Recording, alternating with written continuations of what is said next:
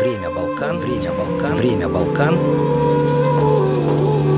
Добре дошли. Когда в компании знакомых или тем более незнакомых мне людей я начинаю рассказывать о Болгарии, об ее истории, культуре, экономике или традициях, очень часто первый вопрос, который я слышу прежде всего, э, почему Болгария? Вопрошающий трясет головой, протирает глаза, будто только что проснулся и повторяет как в бездну, почему Болгария? И действительно.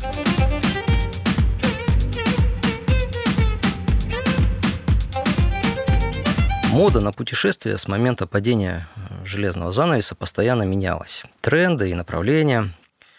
Пластиковые альбомы кодековских фоток пылятся. Соцсети заполнили орды travel-блогеров. От кого-то я слышу, мне бы на 10 дней в all-inclusive 5 звезд Турции и все. От вторых, ой, Прага, это так скучно, я там еще в школе был, вот Барселона – Третьи мотаются по Азии на тук-туках и ловят там нирвану. Но почему Болгария?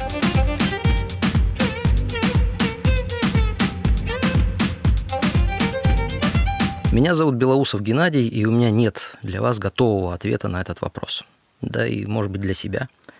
Предлагаю вместе понаблюдать за этой страной, присмотреться к истории и культуре, к ее народу, ее соседям – и к тем, кто волею судеб оказался там, в Болгарии и на Балканах. Побеседовать с современными художниками и писателями, с успешными предпринимателями и молодыми стартаперами и социальными активистами. Послушать рассказы о великих людях прошлого. Возможно, вам захочется посетить Болгарию, и в этом случае приглашаю, а если вы уже проживаете рядом, то тем более, приехать на Черное море в маленький городок Бяла и кто знает, может быть, нам удастся лично встретиться, посидеть у очага, попить чаю или более традиционных болгарских напитков и поговорить о прошлом, настоящем и будущем этого благословенного края.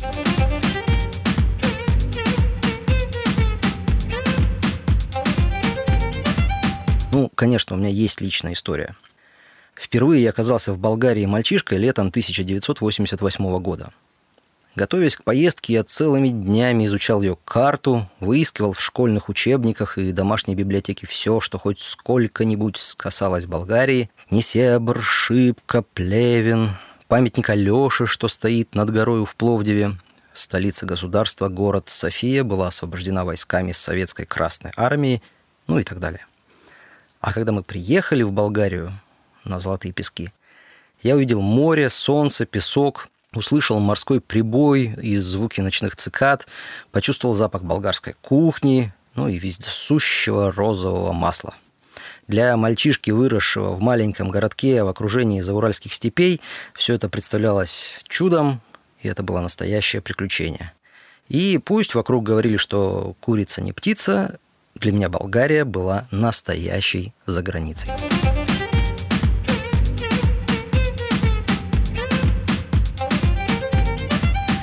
Сейчас, в 2020 году, я смотрю на Болгарию совсем иначе.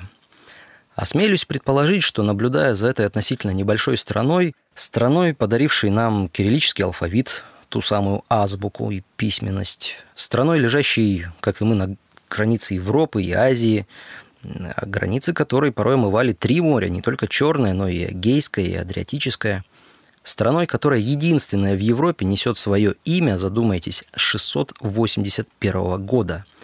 Страной, которая в 20 веке пережила ничуть не меньше трагедий и катастроф, чем наши земли, так вот осмелюсь предположить, что изучая ее, мы можем чуть лучше понять свою историю, свою культуру, менталитет, трагедии, которые происходили и происходят, парадоксы, которые присущи нам, видящим сны на русском языке.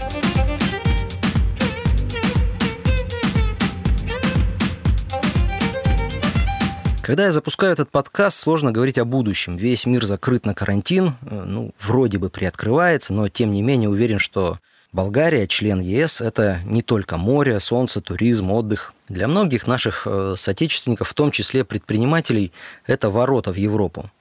Э, ну, хорошо, если кому-то не нравятся ворота, пусть это будет такая небольшая калиточка для своих, через которую можно очень экономно выйти со своим проектом в Европу. Это еще и ворота на Балканы, в соседнюю Сербию, Грецию, Северную Македонию. Кстати, это отдельный интересный вопрос. и далее в Боснию, Черногорию, Хорватию, Албанию. Это еще и ворота в Азию. Не забывайте, что от болгарской границы до Константинополя, ныне Стамбул, около трех часов езды на автомобиле. И вся европейская часть Турции – это тоже Балканы. Так что, как мне кажется, было вполне логично назвать подкаст «Время Балкан», дабы не ограничиваться одной страной, но при этом мы, конечно же, будем помнить, что, собственно, Балканские горы, или, как их называют в Болгарии, Старопланина, Старая гора, расположены именно в Болгарии. Поэтому подписывайтесь на этот канал, э, ставьте лайки и рекомендуйте его своим друзьям. Мы будем рассказывать о Болгарии и ее соседях, культуре, искусстве, о современной литературе и музыке, о бизнесе и предпринимательстве, социальных и некоммерческих проектах.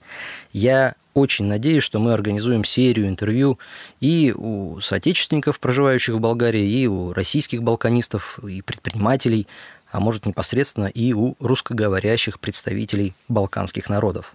Напишите мне, у кого вы хотели бы взять интервью, посоветуйте, с кем хотелось бы встретиться, какие темы осветить, какие новости вам интересны, может быть, какие книги почитать. Со своей стороны могу сказать, что философские беседы о балканском менталитете мы будем дополнять статистикой, финансами и юридическими вопросами. Будьте с нами.